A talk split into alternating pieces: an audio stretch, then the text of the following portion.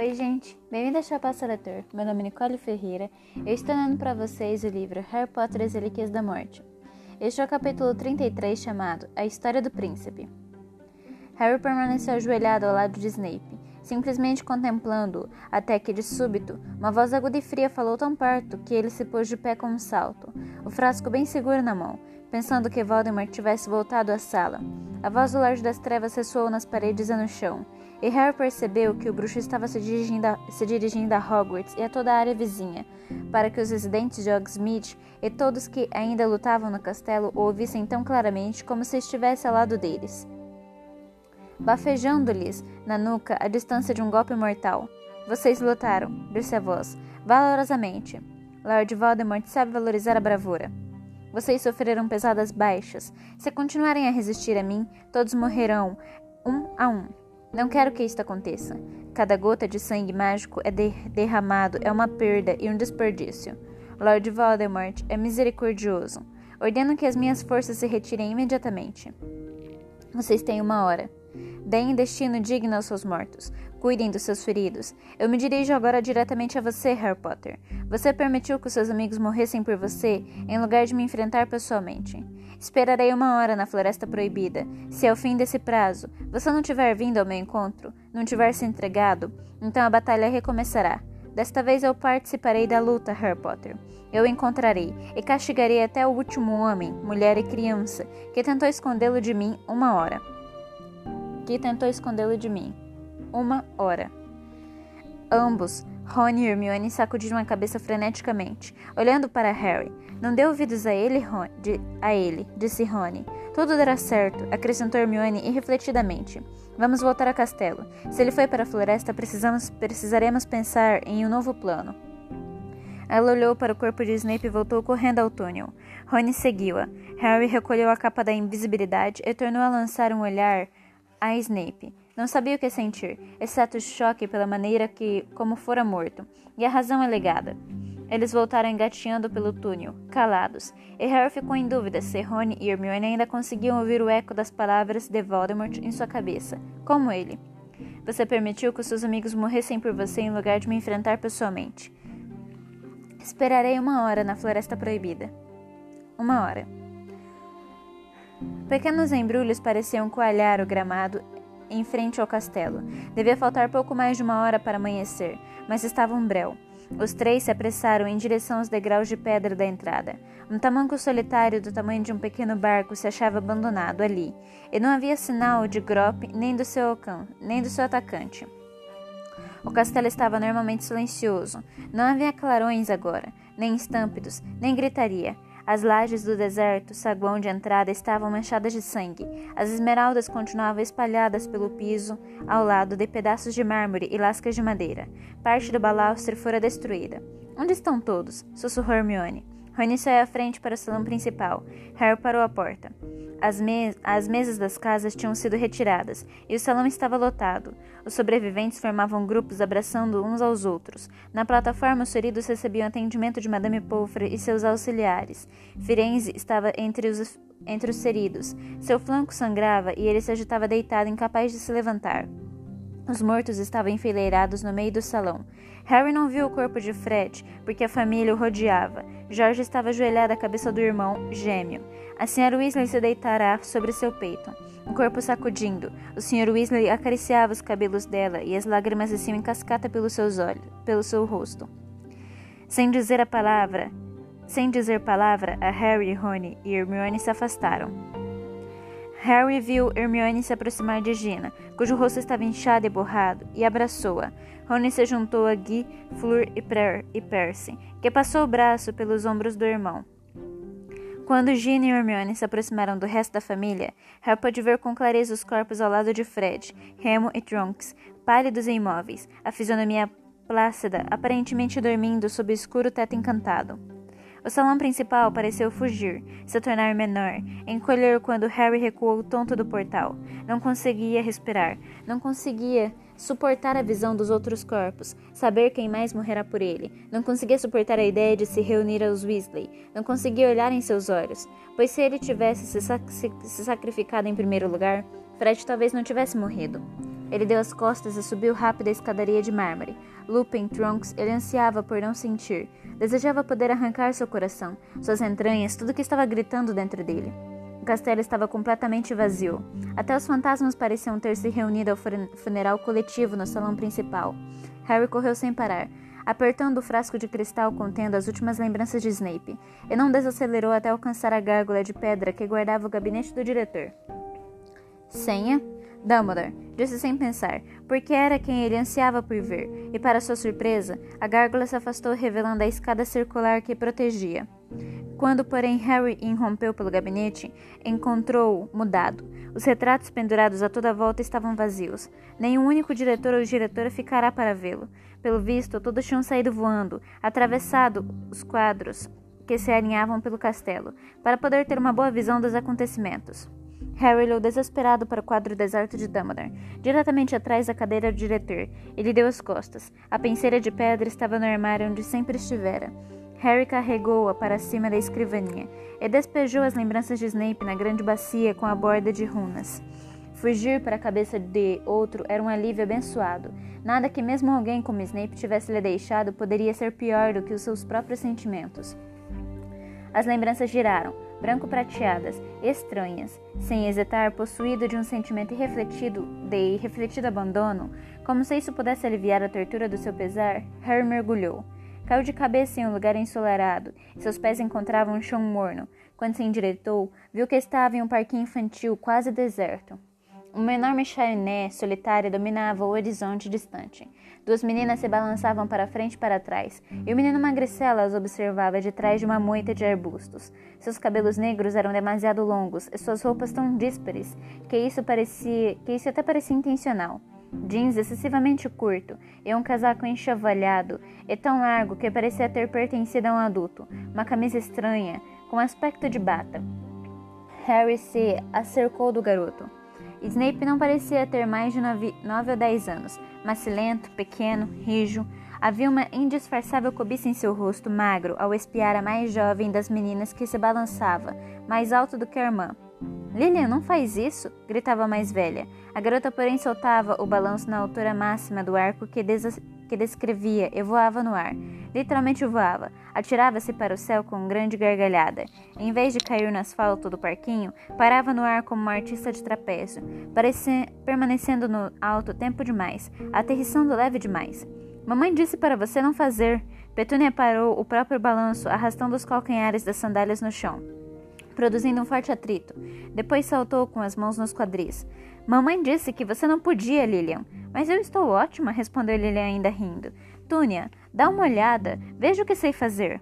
Petúnia relanceou à sua volta. O parquinho estava deserto, exceto pelas duas, e embora as garotas ignorassem, Snape, Lilian apanhará uma flor caída na moita em que o garoto espreitava. Petúnia se aproximou, evidentemente dividida entre a curiosidade e a desaprovação. Lilian esperou a irmã chegar suficientemente perto para poder ver bem. E então estendeu a palma da mão. A flor estava ali, abrindo e fechando as pétalas como uma bizarra ostra com muitos lábios. Para com isso! guinchou Petúnia. Não estou machucando ninguém, respondeu Lilian, mas fechou a flor na mão e atirou-a no chão. Não é direito, reclamou Petúnia, mas seus olhos tinham acompanhado o voo da flor até o chão e se detiveram nela. Como é que você faz isso? acrescentou, e havia um claro desejo em sua voz. É óbvio, não é? Snape não conseguirá mais se conter e saltará de trás da moita. Petúnia gritou e voou correndo para os balanços, mas Lily, embora visivelmente assustada, não arredou o pé. Snape pareceu se arrepender de ter se mostrado. Um colorido passo subiu às suas bochechas pálidas quando olhou para Lilian. O que é óbvio? perguntou ela.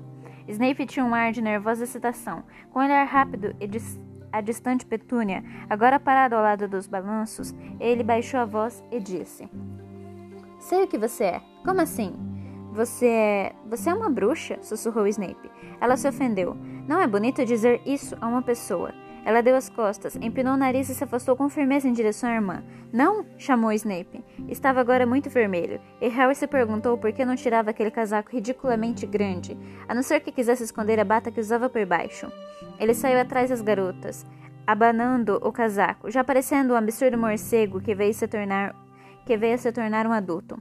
As irmãs o avaliaram, unidas em desaprovação, ambas se segurando na armação do balanço como se fosse um pique. Você é, disse Snape a Lilian. Você é uma bruxa. Estive observando um tempo. Mas não é uma coisa ruim. Minha mãe é. Eu sou um bruxo. A risada de Petúnia foi um balde de água fria. Bruxo? guinchou ela, retomando a coragem, agora que se refizera do choque da sua inesperada aparição. Eu sei quem você é. Você é aquele garoto Snape. Mora na rua da fiação na beira do rio, disse Petúnia irmã, deixando evidente pelo tom que considerava o endereço uma fraca recomendação. Por que estava nos espionando? Não estava espionando, respondeu Snape, ver Snape vermelho e constrangido, os cabelos sujos à claridade do sol. Não espionaria você, pode ter certeza, acrescentou vingativo. Você é uma trouxa. Embora Petúnia não entendesse a palavra, o tom não deixava dúvida. Lilian, anda, vamos embora, disse esganiçada. Lilian obedeceu imediatamente à irmã, fazendo, a cara feia, fazendo cara feia para Snape ao se afastar. Ele ficou parado observando-as se dirigirem ao portão do parquinho. E Harry, o único que restará ali, reconheceu o amargo desapontamento de Snape e compreendeu que o bruxo planejará aquele momento há muito tempo e que tudo sairá errado. A cena se dissolveu, e antes que Harry tomasse consciência, uma nova forma ao seu redor. Uma nova forma ao seu redor. Achava-se agora em um arvoredo. Via um rio banhado de sol cintilante entre os troncos. As sombras projetadas pela árvore produziam um círculo de sombra verde fresca. Snape agora despirá o casaco. Sua bata esquisita causava menos estranheza à meia luz. E o ministério pode punir você se usar magia fora da escola. Você recebe cartas. Mas eu usei magia fora da escola. Não é o nosso caso, ainda não temos varinha. Nos castigam quando a gente é criança, não, não nos castigam. Não castigam quando a gente é criança não consegue se controlar. Mas quando você faz 11 anos, ele acenou a cabeça com autoridade e começam a nos ensinar, então temos que maneirar. Houve um breve silêncio. Lilian apanhará um gravetinho no chão e girou no ar. E Harry percebeu que ela estava imaginando faíscas saindo de sua ponta. Ela largou o graveto, se inclinou para o garoto e perguntou: Isso é verdade, não é? Não é uma brincadeira? Petunia disse que você está mentindo. Petunia disse que Hogwarts não existe. É verdade, não é? É verdade para nós, respondeu Snape, não para ela. Mas não receberemos, mas nós receberemos a carta. Você e eu. Sério? sussurrou Lilian, sem a menor dúvida. E mesmo com seus cabelos mal cortados e suas roupas des descombinadas, ele era uma figura extremamente impressionante, esparramado à sua frente, esbanjando confiança no próprio destino. E realmente vai ser entregue por uma coruja? sussurrou Lilian. Normalmente é, mas você nasce da trouxa, então alguém da escola terá de vir explicar aos seus pais. Faz diferença ser nascida trouxa? Snape hesitou, seus olhos negros ansiosos à sombra esverdeada. Percorreram o rosto pálido e o cabelo a caju da garota. Não, garantiu ele. Não faz a menor diferença. Que bom, disse Lilian, se descontraindo. Era evidente que andará preocupada. Você tem muita magia. Eu vi, todas as vezes que estive espiando você. Sua voz foi se distanciando. Ela não estava mais ouvindo. Deitara-se no chão coberto de folhas e contemplava a abóbada de folhas no alto. Ele observava tão avidamente quanto fizera no parquinho. Como vão as coisas em sua casa? perguntou Lilian. O pequeno vinco aparece, um pequeno vinco apareceu entre os olhos dele. Ótimas. Eles não estão mais brigando? Ah, sim, continuam brigando. Ela apanhou, ele apanhou um punhado de folhas e começou a rasgá-las, aparentemente sem notar o que estava fazendo. Mas não vai demorar muito e logo terei ido embora. O seu pai não gosta de magia? Ele não gosta muito de nada. Severo? Um pequeno sorriso curvo aos cantos da boca de Snape ao ouvi-lo pronunciar o seu nome. Que? Me fale outra vez dos dementadores. Para que quer saber sobre eles? Se eu usar magia fora da escola, não entregariam você aos dementadores só por isso. Só para as pessoas que fazem coisas realmente ruins. Os dementadores guardam a prisão dos bruxos, Azkaban. Você não vai para Azkaban. Você é muito ele corou novamente e rasgou mais folhas. Então leve a farfalhar atrás de Harry o fez se virar. Petúnia, escondi... Petúnia escondida atrás de uma árvore, se desequilibrará. Túnia! exclamou Lilian. Havia surpresa e boas-vindas em sua voz, mas Snape saltará em pé. Quem está espionando agora? gritou. O que é que você quer? Petúnia ficou ofegante, assustada por ter sido descoberta. Harry viu que se concentrava à procura de alguma coisa para dizer que o magoasse. Afinal, o que é isso que você está vestindo? perguntou ela apontando para o peito de Snape. A blusa da sua mãe? Ouviram um estalo. Cairá de um galho, cairá um galho na cabeça de Petúnia. Lilian gritou. O galho bateu no ombro da irmã, que cambaleou e caiu no choro. Túnia! Petúnia, não, a Petúnia, porém, estava fugindo. Lilian virou-se para Snape. Você fez isso acontecer? Não. Em seu rosto havia desafio e medo. Fez. Ela foi se afastando dele. Fez sim. Você a machucou. Não, não fiz. A mentira, no entanto, não convenceu Lilian. Lançando-lhe um último olhar fulminante, ela saiu correndo do arvoredo atrás da irmã, deixando Snape com ar infeliz e confuso. A cena se reformulou. Harry olhou para os lados. Estava na plataforma 96 com Snape ao seu lado, ligeiramente curvo, ao lado de uma mulher magra e o rosto pálido e azedo, parecidíssimo com ele. O garoto observava uma família de quatro pessoas não muito longe, as duas garotas um pouco separadas dos pais. Lilian parecia estar justificando alguma coisa para a irmã. Harry aproximou-se para ouvir. Desculpe, Túnia, me desculpe. Escute. Ela segurou a mão da irmã e apertou-a, embora Petúnia tentasse se desvencilhar. Talvez quando eu estiver lá. Não, escute, Túnia. Talvez quando eu estiver lá eu possa procurar o professor Dumbledore e convencê-lo a mudar de ideia. Eu não quero ir, disse Petúnia. Ela puxou com força a mão do aperto da irmã. Você acha que quero ir para um castelo idiota e aprender a ser. ser.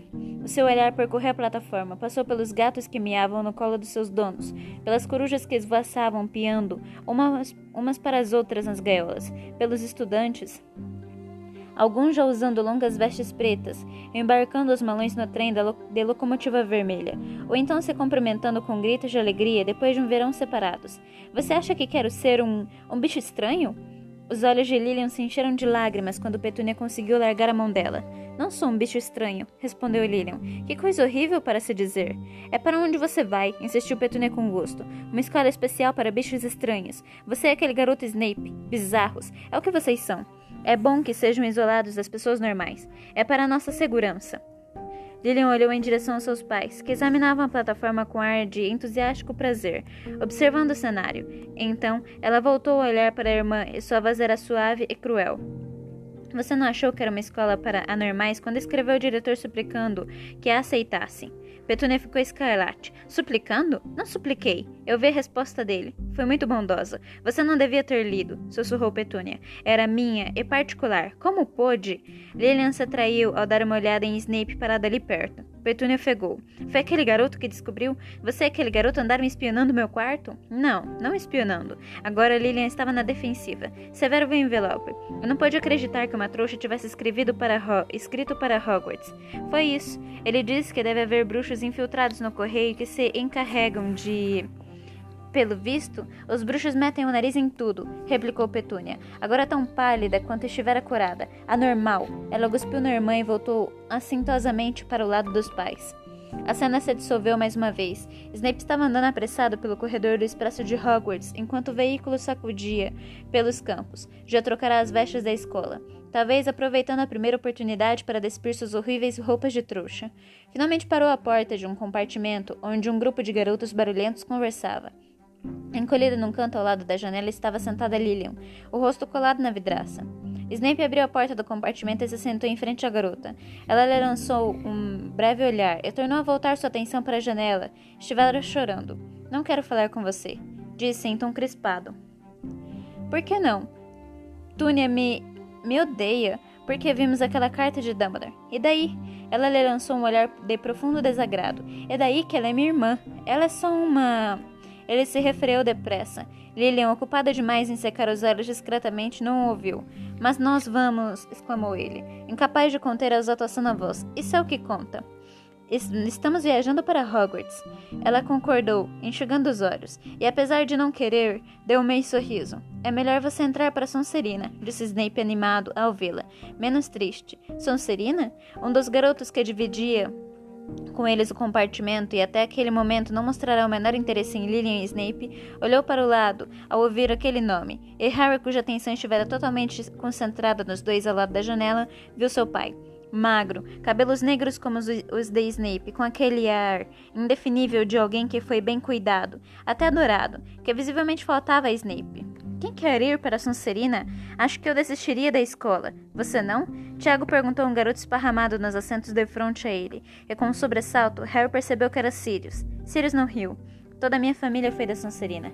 Caramba, replicou Tiago. E eu que pensei que você fosse legal. Sirius riu. Talvez eu quebre a tradição. Para qual você iria, se pudesse escolher?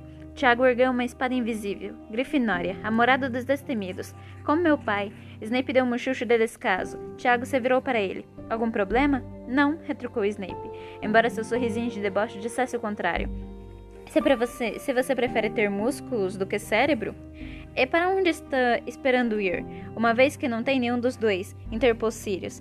Tiago deu gostosas gargalhadas. Lilian se impertigou ruborizada. Olhou de Tiago para Sirius com ar de desagrado. Vamos, Severo, vamos procurar outro compartimento. Oh! Tiago e Sirius imitaram seu tom de superioridade. Tiago tentou fazer Snape tropeçar quando ele passou. A gente se vê arranhoso, uma voz gritou quando a porta do compartimento bateu. Mais uma vez a cena se dissolveu. Harry estava atrás de Snape, ambos observando as mesas iluminadas e velas repletas de rostos extasiados. Então a professora McGonagall chamou: Evans, Lillian. Ele observou a mãe se adiantar, de pernas trêmulas, e se sentar no banquinho bambo. A professora deixou cair o chapéu seletor sobre sua cabeça. E mal se passará um segundo após tocar nos seus cabelos, a caju o chapéu anunciou: Grifinória. Harry ouviu Snape soltar um pequeno gemido. Lillian tirou o chapéu, de devolveu à professora McGonagall e correu ao encontro dos alunos da Grif Grifinória que a aplaudiam. Mas a caminho se virou para olhar Snape, e havia um sorriso triste no rosto dela. Harry viu Sirius escorregar no banco para dar espaço a Lillian. Ela deu uma olhada e pareceu reconhecê-lo do trem. Cruzou os braços e com firmeza virou-lhe as costas. A chamada continuou. Harry observou Lupin, Pettigrew e seu pai se reunirem a Lillian e Sirius à mesa da Grifinória. Por fim, quando restavam apenas dez estudantes a serem selecionados, a professora McGonagall chamou Snape. Harry acompanhou ao banquinho, viu colocar o chapéu na cabeça. Sonserina, anunciou o chapéu seletor, e Severo Snape andou para o lado oposto do salão, longe de Lillian, onde os outros alunos da, da casa o aplaudiam. E Lúcio Malfoy, com um crachá de monitor brilhando no peito, deu-lhe uma palmadinha nas costas quando Snape se sentou ao seu lado. E a cena mudou. Lily e Snape atravessaram o pátio do castelo, discutindo abertamente. Harry se apressou a alcançá-los e escutar. Quando chegou perto, percebeu que ambos haviam crescido. Alguns anos pareciam ter transcorrido desde a seleção. Pensei que fôssemos amigos, reclamava Snape. Grandes amigos? Somos, Seve, mas não gosto de um pessoal com quem você anda. Desculpe, mas detesto Avery e Monsiber. Monsiber, o que vi nele, Seve? Me dá arrepios. Você sabe o que ele tentou fazer com a Maria MacDonald do outro dia? Lilian chegou a uma pilastra e se encostou, com os olhos erguidos para o rosto magro e macilento. Aquilo não foi nada, foi só uma brincadeira. Só isso. Foi magia das trevas. E se você acha que isso é brincadeira, e aquelas coisas que Potter e os amigos deles aprontam? retrucou Snape. Seu rosto corou ao dizer isso, aparentemente incapaz de refriar o seu rancor. E onde é que Potter entra nisso? perguntou Lilian. Eles saem escondidos à noite. Tem alguma coisa esquisita naquele looping. Até onde? Onde é que ele sempre vai? Ele é doente. Dizem que é doente. Todo mês na lua cheia? Conheço sua teoria, replicou Lilian e seu tom era frio. Afinal, por que você é tão obcecado por eles? Por que se importa com o que eles fazem à noite? Só estou tentando lhe mostrar que eles não são tão maravilhosos quanto todo mundo pensa, parece pensar. A intensidade do seu olhar a fez corar. Mas eles não usam magia das trevas. Lilian baixou a voz. E você está sendo realmente ingrato. Me contaram o que aconteceu outra noite. Você estava bisbilhotando naquele túnel do salgueiro lutador e Tiago Potter salvou você de, sei, você de sei lá o que tem lá embaixo. O rosto de Snape se contorceu e engrolou. Salvou? Salvou? Você acha que ele estava bancando o herói? Ele estava salvando o próprio pescoço e o dos amigos também. Você não vai. Eu não vou deixar você. Me deixar? Me deixar?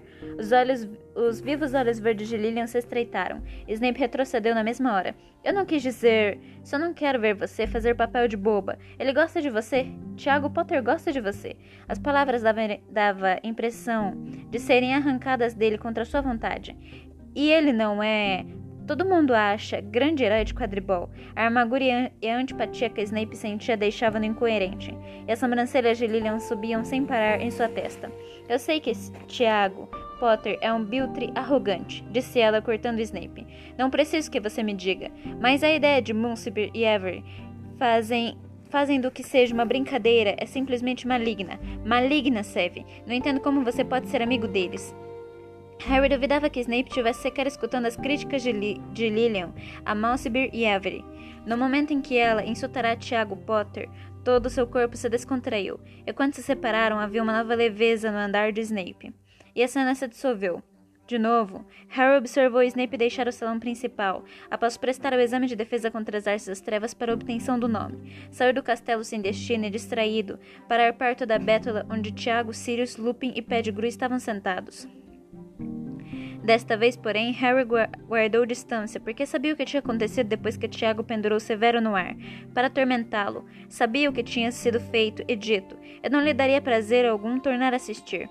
Ele viu quando Lilian se reuniu ao grupo e saiu em defesa de Snape. À distância, ouviu o grito de Snape para ela, e em sua fúria e humilhação, a palavra imperdoável: sangue ruim. A cena mudou. Me desculpe, não estou interessada. Me desculpe, poupe seu fôlego. Era noite. Lillian de Robb estava parada de braços cruzados diante do retrato da mulher gorda, à entrada da torre da Grifinória. Eu só saí porque Maria me disse que você estava ameaçando dormir aqui. Estava. Teria feito isso. Nunca quis chamar você de sangue ruim. Simplesmente me. escapou? Não havia piedade na voz de Lillian. É tarde demais. Há anos dou desculpas para o que você faz. Nenhum dos meus amigos consegue entender sequer por que falo com você. Você e seus preciosos amiguinhos comensais da morte. Está vendo? Você nem nega, nem nega que é isso que vocês pretendem ser. Você mal pode esperar para se reunir a você sabe quem, não é? Ele abriu a boca, mas tornou a fechá-la sem falar. Não posso mais fingir. Você escolheu o seu caminho. E eu escolhi o meu. Não, escute, eu não quis me chamar de sangue ruim. Mas você chama metade de. Você chama de sangue ruim todos que nasceram como eu, Severo. Por que eu seria diferente? Ele se debateu, prestes a responder, mas com um olhar de desprezo, Lilian lhe deu as costas e atravessou o buraco do retrato. O corredor se dissolveu, e a cena seguinte demorou um pouquinho a se formar. Harry teve a impressão de estar sobrevoando formas e cores mutantes, mutantes, até que o cenário se solidificou e ele se viu parado no escuro, no cume de um morro abandonado e frio, e o vento assoviando entre os galhos deu umas poucas árvores desfolhadas. O Snape adulto arfava, virava-se no mesmo lugar, a mão apertando com força a varinha, esperando alguma coisa ou alguém. Seu medo contagiou. Harry, embora o garoto soubesse que não podia ser atingido, e ele espiou por cima do ombro, imaginando que Snape estaria aguardando. Então um feixe denteado de ofuscante luz branca cortou o ar. Harry pensou em raio, mas Snape cairá de joelhos e sua varinha voará da mão. Não me mate. Não era minha intenção. Qualquer aviso de aparatação de Dumbledore fora abafado pelo ruído do vento passando pelos galhos. Ele surgiu diante de Snape com as vestes de drapejando contra o corpo, e o rosto iluminado de baixo para cima pela varinha. Então, Severo, qual é a mensagem que das que Lord Voldemort tem para mim? Não, nenhuma mensagem. Estou aqui por conta própria. Snape torcia as mãos. Parecia meio demente, com os cabelos negros, desgrenhados, voando em torno da cabeça. Eu, eu venho com um alerta, não um pedido, por favor. Dalmanar fez um gesto com a varinha. Embora as folhas e ramos ainda se agitassem no ar da noite ao redor, fez-se silêncio no lugar em que ele e Snape se defrontavam. Que pedido poderiam começar da morte fazer a mim? Ah, a, a, profecia, o vaticínio Trelawney. Ah, sim. Quanto daquilo você relatou a Lord Voldemort? Tudo. Tudo que ouvi, respondeu Snape. É por isso, é por esta razão, que ele julga que se refere a Lillian Evans. A profecia não se referia a uma mulher, mencionava um menino nascido no fim de julho. O senhor sabe o que quero dizer. Ele acha que se refere ao filho dela. Ele vai matá-la, matar a todos. Se ela significa tanto para você, disse Dumbledore, certamente Lord Voldemort irá poupá-la, não? Você não poderia pedir a ele misericórdia para a mãe em troca do filho? Pedi, pedi a ele. Você me dá nojo, disse Dumbledore, e Harry nunca ouvirá tanto desprezo em sua voz. Snape pareceu se encolher um pouco. Você não, não se importa, então, com as mortes do marido e do filho dela? Eles podem morrer desde que você tenha o que quer? Snape não disse nada, apenas ergueu os olhos para Dumbledore. Esconda-os todos, então, falou Rouco. Mantenha ela, eles em segurança, por favor. E o que me dará em troca, Severo? Em troca, Snape olhou boquiaberto para Dumbledore, e Harry esperou que ele protestasse, mas passado um longo momento ele respondeu, o que quiser. O cume do morro desapareceu, e Harry se viu parado no, no gabinete de Dumbledore, e alguma coisa produzia um ruído terrível, como o de um animal ferido. Snape estava dobrado para frente em uma cadeira e Dumbledore contemplava-o do alto com um ar inflexível. Após alguns momentos, Snape ergueu o rosto e parecia um homem que tivesse e parecia um homem que tivesse vivido cem anos de prisões, de privações desde que deixara o cume do morro. Pensei que o senhor fosse mantê-la segura. Ela e Tiago depositaram sua fé na pessoa errada, disse Dumbledore. Muito semelhante a você, Severo. Você não tinha esperança de que Lord Voldemort fosse poupá-la? A respiração de Snape era ansiosa. O filho dela sobreviveu, ressalvou Dumbledore. Com um brusco e quase imperceptível aceno da cabeça, Snape pareceu espantar uma mosca irritante. O filho sobreviveu. Tem os olhos dela, exatamente os mesmos. Você não, você certamente se lembra da forma e da cor dos olhos de Lillian Evans, não? Não, berrou Snape. Se foi, morreu. Isso é remorso severo. Eu gostaria, gostaria que eu é que estivesse morto. E que utilidade isso teria para alguém? Perguntou Dumbledore friamente. Se você amou Lillian Evans, se você amou verdadeiramente, então o seu caminho futuro é cristalino.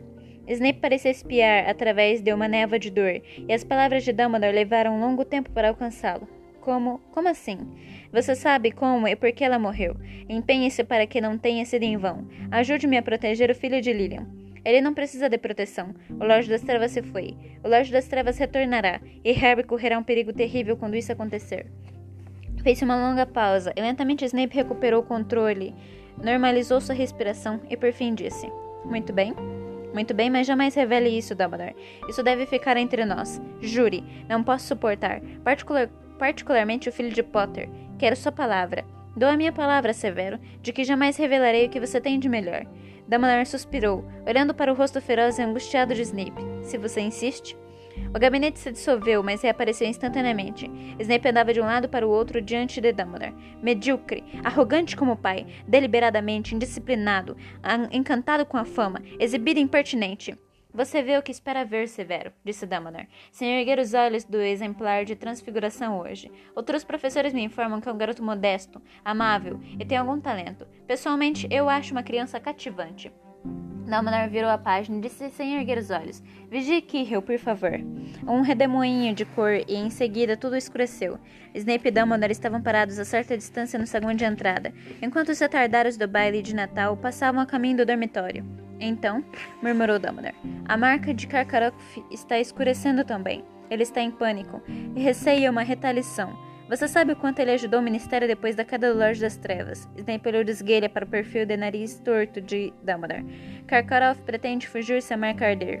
É mesmo? exclamou Dumbledore em voz baixa, no momento em que Fleur Delacour e Rogério Davis entravam no jardim às risadinhas. E você está tentando e você está tentado a se juntar a ele? Não, disse Snape, seus olhos negros acompanhando os dois alunos que se retiravam. Não sou tão covarde. Não, concordou Snape. Você é um homem bem mais corajoso do que Karkaroff, sabe? Às vezes penso que fazemos a seleção cedo demais. Dumbledore se afastou, deixando Snape com ar espantado. E mais uma vez Harry se viu no gabinete do diretor. Era noite, e Dumbledore estava sentado em sua cadeira trono, à escrivaninha, com o corpo meio caído para um lado, aparentemente semiconsciente. Sua mão direita pendia do braço escura e queimada. Snape murmurava encantamentos apontando a varinha para o seu pulso, ao mesmo tempo em que, com a mão esquerda, inclinava uma taça cheia, com uma densa poção dourada para a garganta de Dumbledore. Passados alguns momentos, as pálpebras dele, de... dele mexeram e se abriram. Por quê? perguntou Snape sem preâmbulo. Por que você pôs esse anel no dedo? Ele tem algum feitiço. Certamente você percebeu isso. Por que tocou nele? O anel de servo Lugaut estava sobre a mesa, diante de Dumbledore. Estava rachado, e a espada de Gryffindor ao lado da joia. Dumbledore fez uma careta. Fui um tolo. Aflitamente tentado. Tentado pelo quê? Dumbledore não respondeu.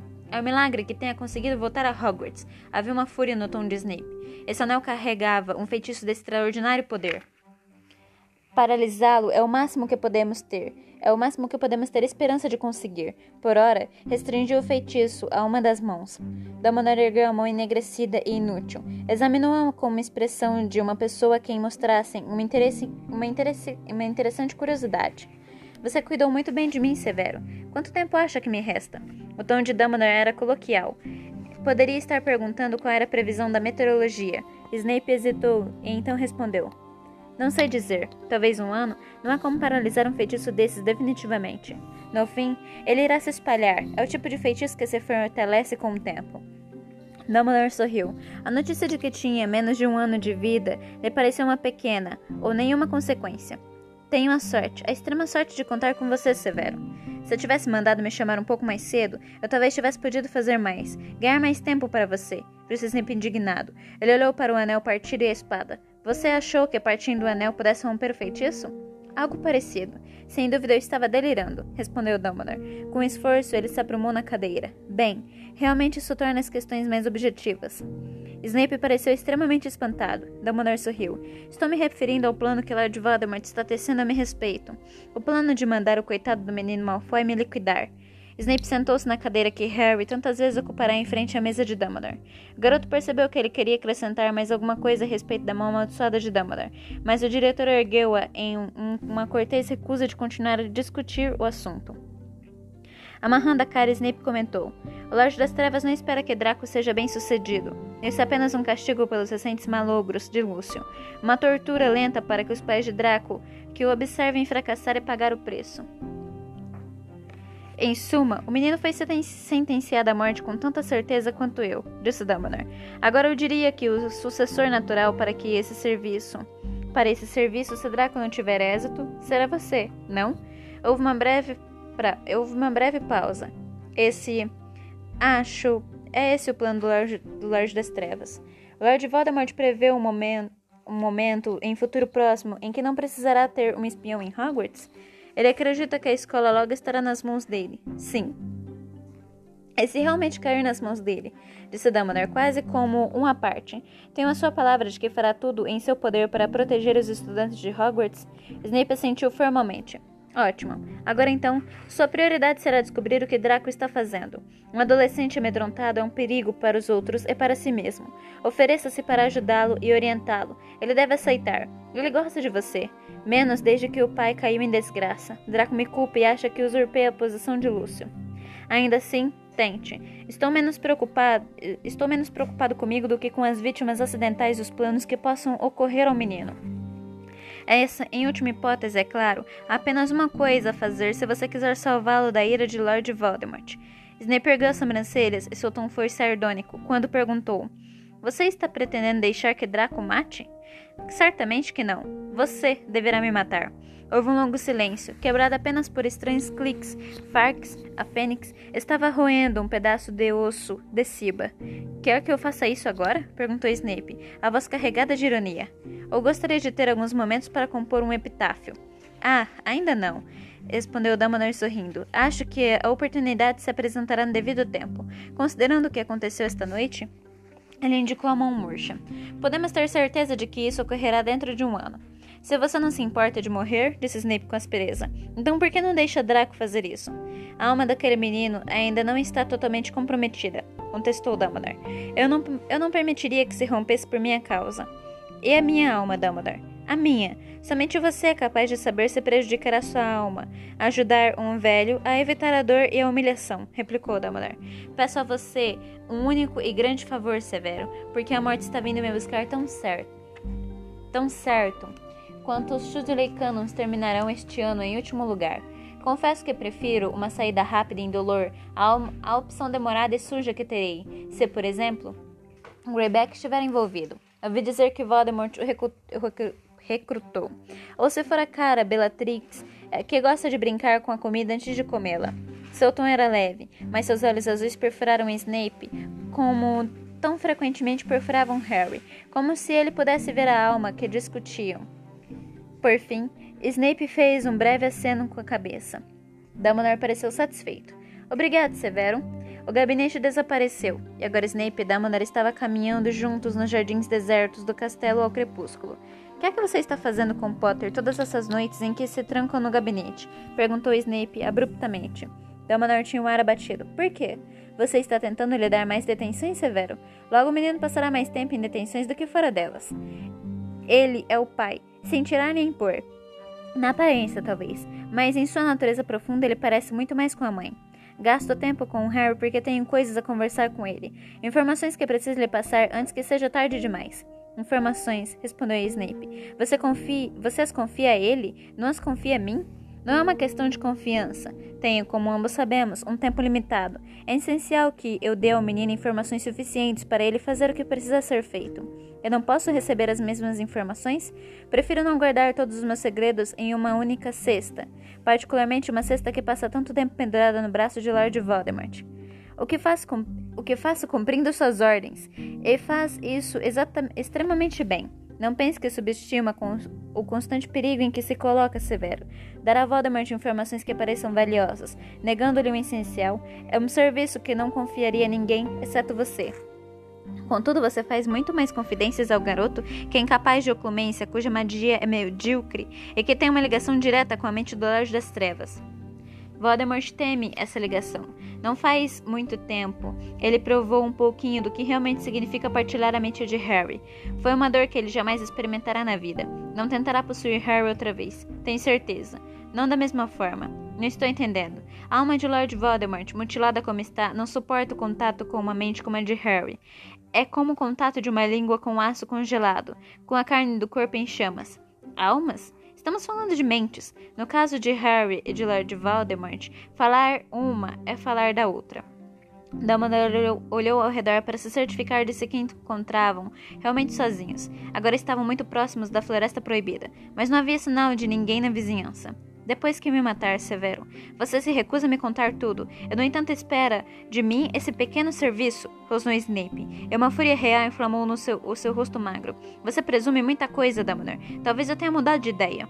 Você me deu a sua palavra, Severo. E que já estamos falando em servi... E que já estamos... E já que estamos falando em serviços, você está em falta comigo. Pensei que tivesse concordado em vigiar o nosso jovem amigo da Sonserina? Snape não lhe escondia a raiva, a rebeldia. Dumbledore suspirou Veja, venha ao meu gabinete hoje à noite, Severo, às onze, e você não se queixará de que não tem confiança em você. Tinham voltado ao gabinete de Dumbledore, as janelas escuras, e Fark estava tão silenciosa quanto Snape imóvel na cadeira. O diretor andava em volta, em volta dele falando. Harry não pode saber, não até o último momento, não até que seja necessário. Do contrário, como poderia ter a força para fazer o que deve ser feito? Mas o que deve fazer? Isso é, é isso entre mim e Harry. Agora escute bem, Severo. Virá um tempo, depois da minha morte, não discuta, não interrompa.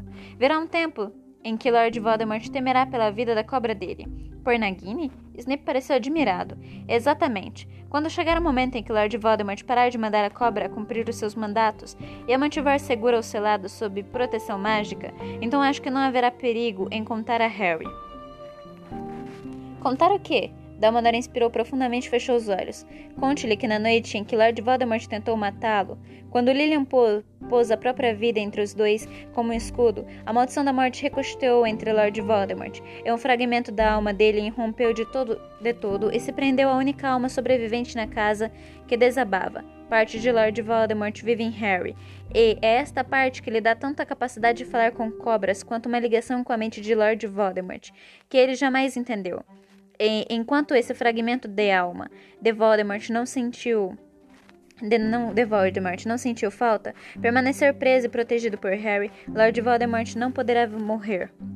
Harry teve a sensação de estar observando os dois homens do fim de um longo túnel, tão distantes, tão distantes estavam dele, as vozes ecoando estranhamente em seus ouvidos. Então, o garoto, o garoto deve morrer? perguntou Snape muito calmo. E é Voldemort quem deve matá-lo, Severo. Isso é essencial. Seguiu-se outro longo silêncio. Então Snape falou: Pensei todos esses anos que nós os protegíamos por causa dela, de Lilian. Nós os protegíamos porque era essencial que fosse ensinado, criado, e pudesse experimentar a própria força, explicou Dumbledore com os olhos ainda fechados. Nesse meio tempo, a ligação entre os dois foi crescendo, um crescimento parasitário. Às vezes penso que Harry suspeita disso. Se bem que o, se bem o conheço, tomará providências para que, ao sair ao encontro da morte, isto represente verdadeiramente o fim de Voldemort. Dumbledore reabriu os olhos. Snape estava horrorizado. Você o manteve vivo para que pudesse morrer na hora certa? Não fique chocado, Severo. Quantos homens e mulheres você viu morrer? Ultimamente apenas os que não pude salvar. Ele se levantou. Você me usou. Em que sentido? Espionei por você, menti por você, corri risco mortal por você. Supostamente tudo para manter o filho de Lillian Potter vivo. Agora você me diz que o esteve criando como um porco para o abate? Ora, isto é comovente, Severo, exclamou Dumbledore. Sério, você acabou se afeiçoando ao menino afinal? A ele? gritou Snape. Specto patrono. Da ponta de sua varinha rompeu a corça prateada. Ela pousou, correu pelo soalho do gabinete e saiu voando pela janela. Dumbledore observou se afastando pelos ares, e quando seu brilho prateado se dissipou, ele se dirigiu a Snape, e seus olhos estavam cheios de lágrimas. Depois de todo esse tempo? Sempre, respondeu Snape. E a cena mudou. Agora, Harry via Snape conversando com o retrato de Dumbledore atrás da escrivaninha. Você terá de informar a Voldemort a data certa da partida de Harry da casa dos tios, recomendou Dumbledore. Se não fizer isso, levantará suspeitas, uma vez que Voldemort o julga bem informado. Entretanto, você precisa plantar a ideia dos chamarizes.